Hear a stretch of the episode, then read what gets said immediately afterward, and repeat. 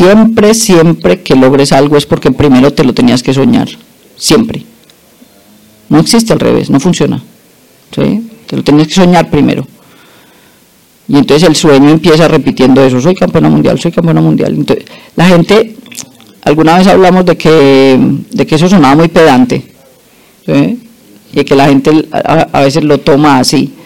Y resulta que es que cuando repites soy campeona mundial muchas veces no se lo estás diciendo a nadie, distinto a ti mismo. Y, lo que pasa es que el cerebro de uno entiende muy bien las cosas cuando uno se las dice en voz alta es un, es un compromiso consigo mismo y el cerebro se lo cree cuando lo dices en voz alta, pero además de eso hay que saberlo decir, porque no es ir al espejo y decir, yo quiero ser campeón mundial, ¿sí? O me sueño con ser campeón, no, no, no, no, no, no, es yo soy, es en presente que toca decir la cosa. Bienvenidos a nuestro podcast Detrás hay una gran historia. Soy Diego Centurión, nadador apasionado, campeón mundial máster la natación me ha dado el privilegio y el honor de representar a mi país. Disfruto mucho el proceso que me lleva a cada objetivo, recogiendo enseñanzas que me van convirtiendo en mejor persona. Aquí conversaremos con aquellos que con el alma caliente tomaron la decisión de trascender y formar parte del exclusivo grupo que tiene la elevada labor de inspirar. Conoceremos sus emociones, sensaciones, herramientas y aprendizajes que fueron acumulando en el largo recorrido de la conquista de sus sueños. Juntos haremos que los secretos del éxito dejen de ser secretos. En la segunda parte de nuestra charla, Diana nos habla de vivir como una campeona mundial, que para lograr grandes cosas primero debe soñarlo. También nos dice que sus palabras de cabecera son concentración y fe, y nos enseña que la visualización adquiere mayor fuerza cuando lo sientes. En todo este proceso hablaste mucho de la mente, de la cabeza. El, proceso lo vivís mucho en tu, en tu mente, a través de la visualización. ¿Crees que primero lo ganás en la cabeza y después lo materializás en el mundo real, Diana? Siempre, siempre que logres algo es porque primero te lo tenías que soñar. Siempre. No existe al revés, no funciona. Te lo tenías que soñar primero. Y entonces el sueño empieza repitiendo eso, soy campeona mundial, soy campeona mundial. La gente, alguna vez hablamos de que, de que eso sonaba muy pedante, y que la gente a, veces lo toma así. Y resulta que es que cuando repites soy campeona mundial muchas veces no se lo estás diciendo a nadie, distinto a ti mismo. Y, y lo que pasa es que el cerebro de uno entiende muy bien las cosas cuando uno se las dice en voz alta. Entonces ese es un ejercicio que yo lo hago y que les pido a los chicos que lo hagan y entonces les da vergüenza. ¿sí? Yo les digo, bueno, váyase al frente del espejo y diga, soy campeón mundial. Entonces como que me miran con una cara extrañeza de que estás poniéndonos un ejercicio muy raro, estás loca. Y es un, es un compromiso consigo mismo y el cerebro se lo cree cuando lo dices en voz alta. Pero además de eso, hay que saberlo decir, porque no es ir al espejo y decir, yo quiero ser campeón mundial, ¿sí? O me sueño con ser campeón. No, no, no, no, no, no. Es yo soy. Es en presente que toca decir la cosa. Porque el cerebro entiende que eso implica unas responsabilidades, ¿sí? Y es más eso lo que yo busco, lo que me di cuenta que funciona en mí, es más eso que el hecho de querer ser o de, o de que si algún día sí voy a ser o no voy a ser, que no es importante, sino es importante es, hey, yo quiero sentirme, si yo me siento como campeona mundial, yo voy a hacer una cantidad de cosas en mi día a día, en mi vida, que son de campeona mundial. ¿sí? Empiezo a comportarme como tal. Y eso es lo que me lleva allá. ¿sí? Y entonces estás por la mañana con el despertador sonándote a las 4 y no dormiste en toda la noche porque tu hija estuvo enferma y además tienes un cólico y está cayendo un aguacero horrible y eso es una historia real que te estoy contando y entonces suena el despertador y entonces decís, el 99.9% de las personas no se levantarían, sigue durmiendo, ¿sí? Como para darte, para darte una disculpa de que te vas a quedar en la cama. y, y entonces de pronto dices, porque ya lo dices todos los días cuando te levantas, entonces de pronto dices, soy campeona mundial. en voz alta. Y entonces, miércoles, ahí pasa algo, en ese momento pasan cosas. Y el, y el resumen del asunto es que te paras y te vas a entrenar. Te paras y te vas a entrenar. Porque si eres una campeona mundial, una campeona mundial se pararía, iría a entrenar así tuviera todas esas cosas en lo que le acaba de pasar ese día por la noche. Entonces es la repetición de la cosa no es de locos, sino es, es, de, es de que funciona, sí sirve. No sirve solamente para pararte ese día.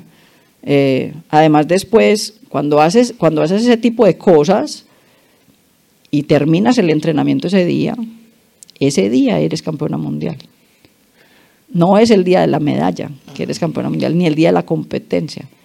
Es que es terminar un entrenamiento que tenías todas las posibilidades de hecho ni siquiera para no hacerlo, o sea, decirte a un entrenamiento que estás con una gripa, que te quieres morir y que la posibilidad es de no hacerlo, y ir y nadar y a lo mejor hacer el mejor entrenamiento de tu vida y hacer los mejores tiempos de tu vida en entrenamiento. Y entonces empiezas a decir, wow, soy campeón mundial, ¿sí? Pero es por esto que soy, no es porque me tire y me gane la medalla, no es por este esfuerzo que estoy haciendo, que lo, que lo hice bien, que me siento satisfecha de lo que estoy haciendo y te sales tan feliz de ese entrenamiento que no te cambias por nadie. ¿sí? Ese entrenamiento no lo cambias por una medalla, no se cambia por una medalla. Es más importante que eso. Entonces, y, no solamente me ha pasado a mí, sino que ya he visto personas, dentro de mis chicos, he visto personas que logran chipsear su cerebro en un momento determinado, así, y terminar un entrenamiento impresionante cuando, no, cuando estaban que ni podían nadar y entonces yo digo, sí funciona, no, no es que me funcione a mí, es que funciona. Y entonces les cuento todas esas historias para que ellos se la crean, cuando se la creen pasan cosas maravillosas. Cuando uno dice, soy campeón del mundo, te das cuenta que esas palabras toman relevancia cuando tus acciones lo avalan, cuando tus acciones lo dan peso. Por supuesto. Ahí es donde el decir soy campeón del mundo deja de ser engreído para ser seguro, para darte seguridad. Porque hay una, una línea muy delgada entre ser engreído, como mencionaba, que la gente te toma como engreído, a ser seguro. Y esa seguridad la avalas con las acciones. Sí, yo hablo, yo hablo mucho y por ahí las chicas que nadan conmigo, las máster, ya me tienen hasta una camiseta y todo que dice concentración y fe. ¿Sí? Y yo digo mucho esas dos palabras al, momento, de, al momento de animar a alguien a, la, a la competencia, les digo concentración y fe. En realidad no es solo que les esté dando unas palabras de ánimo, sino que casi que si la persona entiende bien de lo que le estoy hablando, le estoy hablando es de unas instrucciones. ¿Sí? Concentración y fe son unas instrucciones. Y entonces, concentración, la concentración en realidad para la competencia no empieza no empieza en la precompetencia. La concentración para la competencia empieza varios días antes del, campeonato, ¿sí? porque hay una cantidad de cosas que empiezas a hacer distinto. Porque en 10 días tengo un torneo, entonces empiezas a hacer cosas distintas en los 10 días. Y tienes que estar con la concentración suficiente para que todas esas cosas que empiezas a hacer te salgan bien. No perder el foco. Eso, la concentración es el foco, no perder el foco en lo que estás haciendo. Desde ese momento hasta que te tiras a la prueba. ¿Sí? Y la fe, que no es una fe religiosa ni nada, es la confianza en ti mismo, esa, esa de la que estás hablando, la confianza en ti mismo de, de poder llegar a la competencia tranquilo y saber que el trabajo ya está hecho y que lo que falta es lo divertido, que tirarse a la competencia es la parte divertida del asunto. Entonces esa, esa fe, esa confianza en ti mismo, te permite descargar en la orilla de la piscina antes de tirarte todas las expectativas de todo el mundo, las tuyas propias, los líos que tienes, todo. Es esa, es esa fe. ¿Sí? Que, ahora, esa fe se construye, no es que aparezca mm, por, por arte de magia, se construye haciendo las cosas bien en el entrenamiento, haciendo las cosas bien en tu día a día. Y cuando ya viste, cuando miras de para atrás y dices, mira, yo he hecho todo esto, ¿eh? Entonces te paras en el taco tranquilo. Ya sabes que el trabajo estuvo bien hecho y que va, y que va a salir bien. Y a veces, y a veces esa fe Lo que tienes es que ser muy inteligente para entender dónde la paras, esa fe. Porque, por ejemplo, para el Panamericano de Medellín, si yo hubiera mirado para atrás, hubiera dicho, uy, llevo seis meses enferma. Entonces, ¿dónde paro mi confianza en mí misma? ¿Sí? Entonces, hay, hay, antes de llegar al taco hay que preguntarse, uy, cuando yo me pare en el taco, ¿qué es lo que voy a estar pensando? Entonces, ahí es donde aparece el tema de la visualización y ese tipo de cosas. Es preprogramar lo que tú vas a estar pensando desde la precompetencia hasta que nadas. Preprogramar tu cerebro para que haga todo lo que tiene que hacer y lo que tiene que sentir. Más que lo que tiene que hacer, la gente piensa que la visualización es para uno programar Ah. cómo vamos los brazos, las piernas o la vuelta. No, no es para eso. La visualización es para uno programar lo que va a sentir. ¿sí? Lo que va a sentir en la precompetencia, lo que va a sentir para en el taco, lo que, las burbujas que sientes cuando te clavas, la respiración cuando estás compitiendo. Es lo que sientes, lo que programas es lo que sientes. Entonces sale maravilloso porque, porque ya ninguna cosa te coge por sorpresa. Na- nada te coge por sorpresa. Entonces, para el Panamericano me tocó antes en mi visualización decir, uy, aquí hay un problema. Cuando me paren el taco yo no voy a poder decir mi fe es en el entrenamiento que he hecho porque no he hecho nada. ¿Qué voy a hacer? Y entonces ahí es donde surgen cosas que son nuevas, que son distintas, que se las puedo enseñar a la gente porque las he vivido. Y es decir, bueno, mi fe para este torneo está en 20 años de natación máster que llevo haciendo. ¿Sí? Mi fe está en esos 20 años. Sin importar qué pasó en los últimos seis meses, mi fe está en que yo llevo 20 años entrenándome y conociéndome y sabiendo qué voy a hacer acá hoy. Y entonces, para fortalecer un poco esa fe, yo lo que necesito saber es qué me voy a tirar a nadar, cómo lo voy a hacer. Y entonces dos días antes me tiré al agua, hice unos 50, miré los tiempos en el reloj y le dije a una compañera, inclusive ella es de acá de Paraguay, le dije, mira, ¿sabes qué? Apúntate ahí en el celular. El parcial de mariposa es tanto, el de espalda es tanto, el de pecho tanto y el de libre tanto. ¿Cuánto suma eso? Entonces ella me dice, suma seis minutos cerrados. Yo, bueno, listo, eso es lo que voy a ir a hacer. Eso voy a hacer. Y entonces, como estoy en categoría nueva, me voy y me fijo en el récord suramericano y el récord era 602. Entonces yo dije, bueno, si voy a hacer 6, 602 es bien, estamos dentro, estamos dentro. Entonces te tiras a una competencia a la que no estás preparado físicamente, a la que mm, a la que cualquier cosa podría pasar, porque Dios, cuando has, entre- cuando has competido en 400 combinados después de seis meses de no entrenar, y, y te tiras sabiendo que ya te conoces y que, y que seis minutos es lo que eres capaz de hacer y que va a salir y que vas a hacer un récord sudamericano. Y entonces salió 6.0038 el tiempo. Lo creaste primero en la cabeza. Sí, estaba. Hay que conocerse mucho, no es cuestión eh, esotérica, ¿no? No es cuestión esotérica, hay que conocerse mucho, hay que saber uno para qué está preparado, qué es capaz de hacer. En ese mismo, en ese mismo Panamericano, yo dije, esto hay que demostrar que no es una coincidencia esto, ¿sí? Hay que demostrar que esto no es una coincidencia. Entonces vamos a poner otro número para otra prueba. Y entonces en el 200 mariposa también una de las chicas de la precompetencia me preguntó, eh, me estaba diciendo, tranquila, tú me ganas de sobre. Yo le dije, no, pues no sé, pues yo, yo no estoy bien entrenada, pero ¿cuánto te vas a hacer tú? Le pregunté.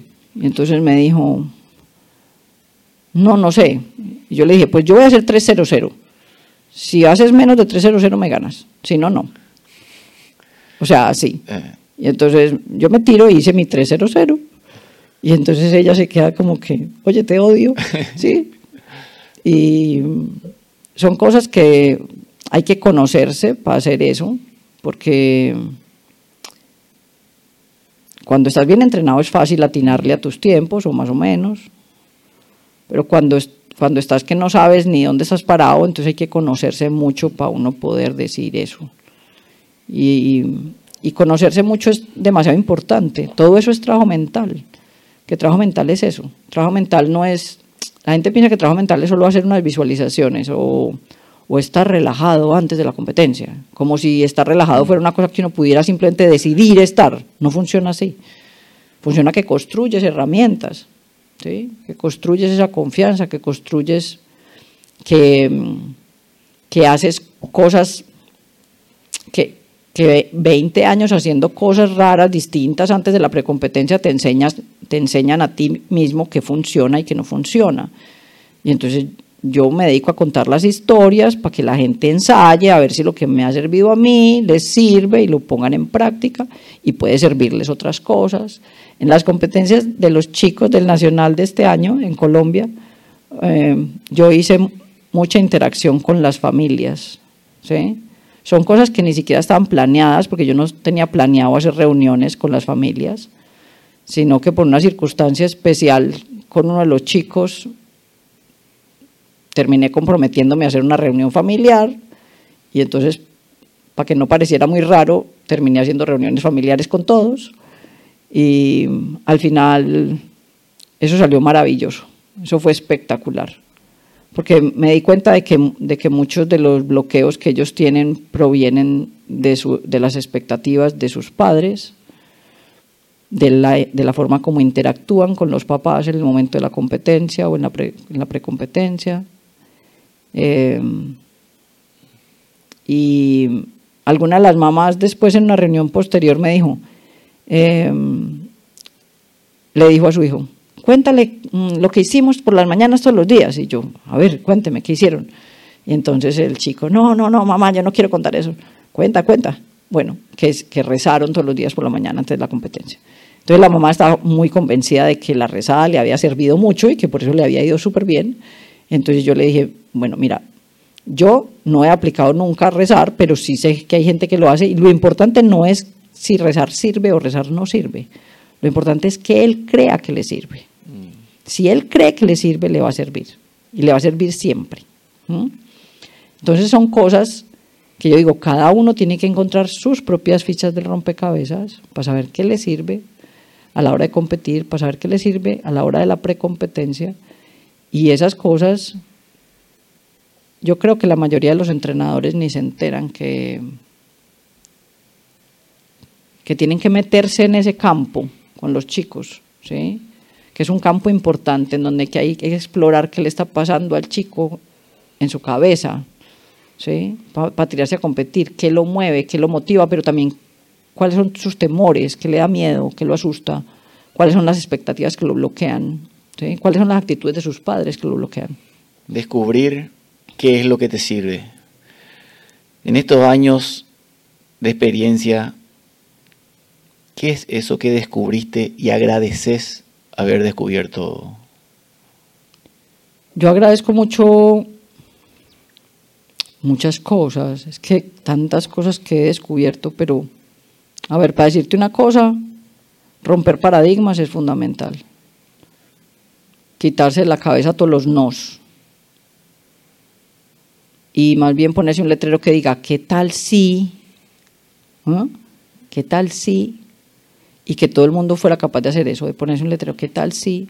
Porque yo les digo, yo les digo a, las máster que nadan conmigo, ustedes también pueden ser campeonas mundiales, y entonces me miran con cara como de que esta sí está muy loca. ¿Sí? Yo digo, ¿por qué no? ¿Sí?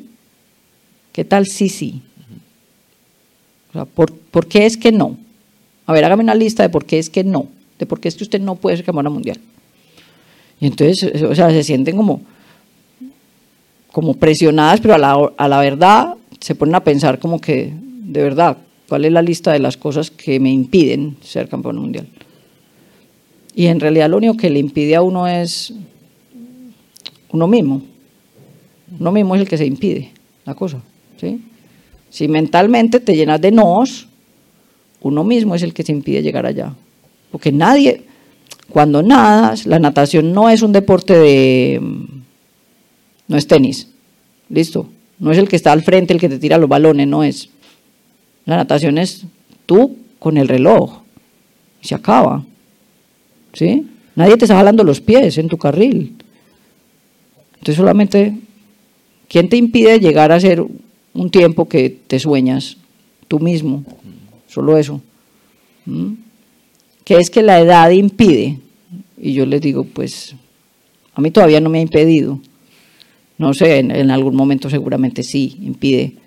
Pero miren, ustedes tienen 20 o 30 años, y yo tengo 50, y tienen años de sobra para mirar a ver qué es lo que les impide. ¿sí? Entonces hagámosle, porque, porque cuando yo tenía 30 tampoco creía que a los 50 años iba a estar haciendo los mejores tiempos de mi vida. Pues que además eso suena muy raro, pero pues que sí puede pasar. O sea, yo, ya me lo demostré. Entonces, ¿por qué no? La pregunta es ¿por qué no? Claro. Diana, tantas cosas lograste, pero siempre existe eso que no alcanzamos. ¿Hay algo que no alcanzaste y ahora agradeces no haberlo logrado? Mm, yo creo que de, de joven yo hoy en día pienso que mi carrera de natación quedó truncada, pero ya no lo, ya no lo añoro, ¿sí? porque pienso que en su momento fue la decisión que tomé y, y que además haberme quedado con esas ganas de haber hecho más cosas de esa época es lo que hoy me tiene donde estoy acá, ahora. ¿sí? Que de pronto hay personas que los, los chicos a veces quedan muy saturados de natación y no quieren volver a ver una piscina nunca más en su vida. A mí no me pasó eso y yo agradezco que no me haya pasado. Agradezco que cada que tenía la oportunidad de tirarme una piscina me tiraba y lo disfrutaba. Y agradezco haber tomado la decisión de haber regresado un poco más con disciplina por salud y que eso se hubiera convertido en una motivación enorme para vivir mi vida de una manera diferente. Eh, mientras trabajé en, en mi carrera, bueno, yo soy ingeniera civil, pero trabajé toda la vida en administración y finanzas y fui gerente de muchas empresas muchos años. Este año me estoy queriendo dedicar a la natación, a regalarle la natación, a regalarle mis, mis experiencias de la natación a otras personas, porque realmente es a eso, no es a entrenar a nadie. Mm. Y no sé por cuánto tiempo más lo pueda hacer, porque económicamente no está montado en un ritmo de vida, que a lo mejor no funciona con esto, pero me lo he disfrutado mucho, me lo he disfrutado mucho. Sé que durante muchos años de mi natación máster he cambiado vidas. Eso es lo que más satisfacción me da. Mucha más satisfacción que todos los letreros que me pusiste ahorita, que no son importantes. Eh, hoy en día ya no sé cuántas veces campeona sudamericana y récords y esto y esto y esto ya no es lo que me mueve. Cambiar vidas sí me mueve. Eh, el récord mundial lo hicimos con Alfredo y con Vero y con Benjamín, porque mm, no fue, claro que sí quiero un letrero que diga récord mundial y claro que después de ser top uno del mundo, lo que seguía por obvias razones era esas letras, ¿sí? las mismas que les dije a ustedes después de su oro. Y esas son las letras que siguen, e, es el camino natural, pero no fue por eso que, que yo los invité a ellos, que los motivé a ellos para hacer ese relevo. Era porque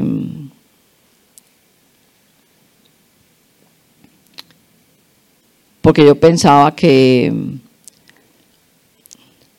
uno empieza a tener relaciones con la gente. Y yo empecé a conocer mucho a Vero, a Verónica Balsano. Y en Río me di cuenta de que, de que a ella le faltaba un equipo, le faltaba esa ficha del rompecabezas. Y cuando ella me dijo, yo quiero ir al, al Nacional de Paraguay a competir, eh, en algún momento le dije, sí, súper bien, yo también voy a estar allá. Entonces ella me dijo, vamos a nadar juntas. Me dijo esas palabras pero cuando me las dijo no se refería a que íbamos a nadar el mismo equipo, sino a que eventualmente nos iba a tocar una serie nadando la misma prueba juntas. Pero cuando me escribió eso en el WhatsApp, yo pensé, ella me, ella me escribe esto, uno tiene que estar, uno tiene que tener, la, vida le manda a uno señales, uno tiene que tener los ojos y los oídos abiertos Cuando yo leí eso, yo dije, esto es una señal. Esto de que vamos a nadar juntas. Entonces yo le dije, espérate un momentico, yo hago unas cuentas acá. Me fui y empecé a mirar las edades de Benjamín y de Alfredo, la de ella, la mía, los tiempos de los récords mundiales de la categoría. Y saqué todos los tiempos de todos los relevos mixtos. Y, y armé un grupo de WhatsApp con los tres. Y les dije, mire, hay esta posibilidad, hay estas posibilidades. Listo. Vero, tú estás dispuesta a nadar con nosotros. Que es que era una cosa remota también, porque Vero siempre ha nadado por sus equipos de Brasil y pues yo la quería motivar a que ella se sintiera parte de un equipo. Y entonces el récord sucedió porque yo quería cambiar la vida de alguien. ¿Sí? Diana, vos tenés el hábito, la costumbre y para muchos la locura de regalar tus medallas. Ay, sí. Esa medalla que, esa medalla sudamericana, esa medalla mundial que todos anhelan, vos regalás. ¿Qué significado tiene? Que no es importante la medalla física, ¿sí? que, que en realidad lo que lo que yo ya me gané es el camino de llegar hasta allá. Ese es mi, mi verdadero logro, es el camino. Lo que me da mucha satisfacción es el camino para llegar a cada una de esas medallas. Y entonces cuando ya me la entregan física, yo sé que eso no es lo relevante. Pero también sé, pero que también me lo enseñó una casualidad, las casualidades que no existen, eh, que sí es súper importante para otras personas. Que, que ese no es el desprendimiento mío solamente lo que es importante, sino que es la confianza que yo deposito en la persona cuando yo le entrego la medalla. ¿Sí? El... Porque la medalla yo no la regalo por regalarla, sino que siempre la regalo con unas palabras. Les escribo algo en la cinta o les digo algo en ese momento a la persona. Una cosa que es importante para ellos. Tengo entonces tampoco le regalo las medallas a cualquiera, sino personas que yo, que yo crea entender qué las mueve, que yo, que yo crea conocer un poco su interior, ¿sí? que yo crea que con esa medalla puedo motivar a esa persona o cambiarle algo. Y entonces, pero la primera vez que regalé una medalla fue con una amiga que yo creo que tú la conoces, Alina Castrillón. Sí. Si hablo de Lina lloro.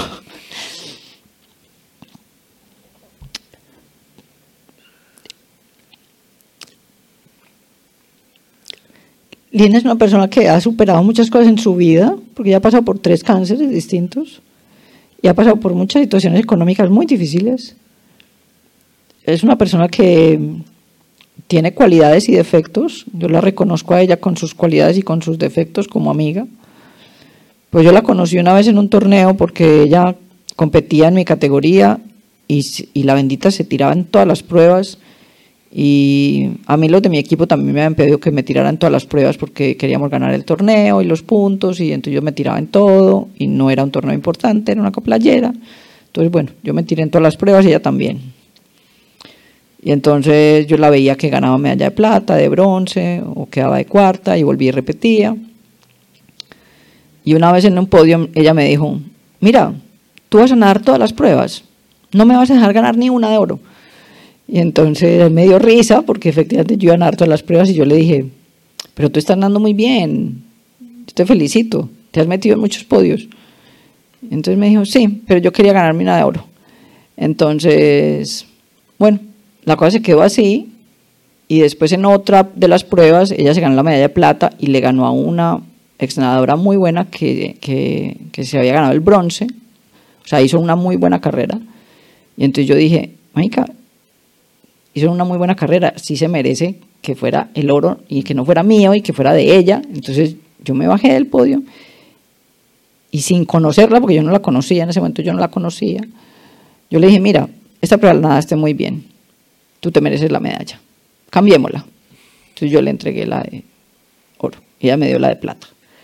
Además porque mi hija siempre me, cuando, estaba chiquita, Sara siempre me peleaba porque las medallas eran todas de oro, entonces eran todas iguales. Mamá, no me gustan todas iguales.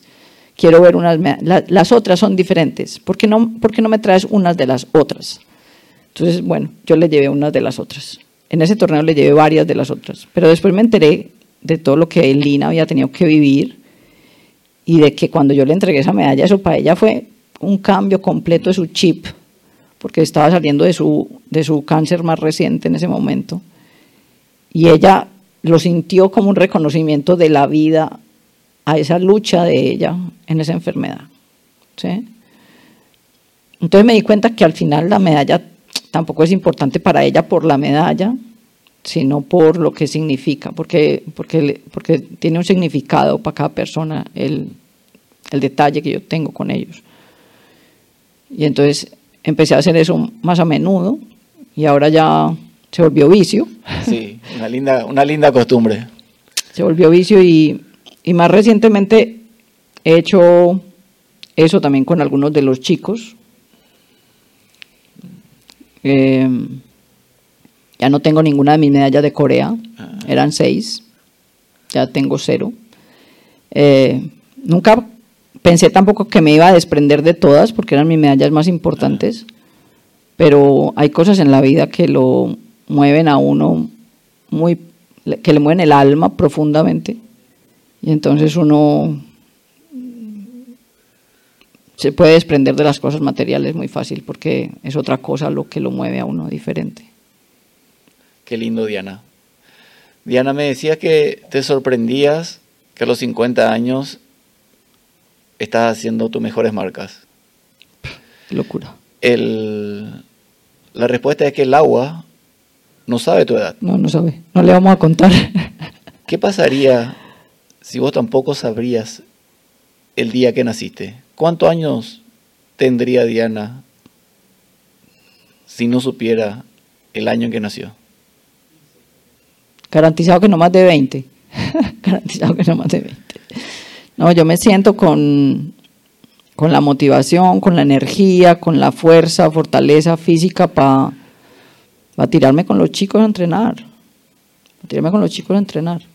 Y no, no me da miedo que me den mucho palo. A veces sí me da mucho palo, pero no pasa nada. Eh,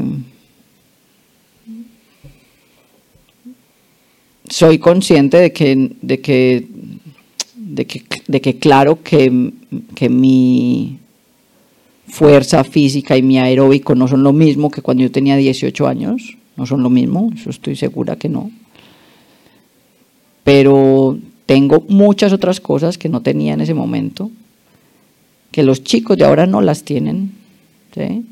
Entonces yo quiero como recogerlas en una cajita y entregárselas y decirles, miren, esta es la caja. Lo que tenés ahora, Diana, que antes no tenías y lo vas a tener siempre, deja Paraguay en tu corazón te, agradezco, Diana, esta visita. Eh, me hace muy feliz, siempre me alegra, me motiva y me anima tener conversaciones contigo. Sos bienvenida a Paraguay. Esta es tu casa, como dijo Alfredo. Y como te dije, algo que antes no tenías y ahora lo tenés y va a ser por siempre a Paraguay en tu corazón. Muchas gracias, Diana. Te quiero un montón. Un abrazo grande y a todos nuestros amigos de la natación de Latinoamérica. Sí, a todos. Los quiero mucho. Chao, chao. Ya, qué lloradera. Si después de escuchar este podcast terminas tan emocionado como yo, puedes darle me gusta, suscribirte y compartirlo con aquellos amigos que busquen trascender te invito también a seguir mi cuenta de Instagram. Puedes encontrarme como Diego Centurión Natación o visitar mi sitio web diegocenturión.com, donde encontrarás tips y herramientas que puedan acercarte a tu objetivo. Un fuerte abrazo a todos y a seguir con ganas. Nos vemos pronto.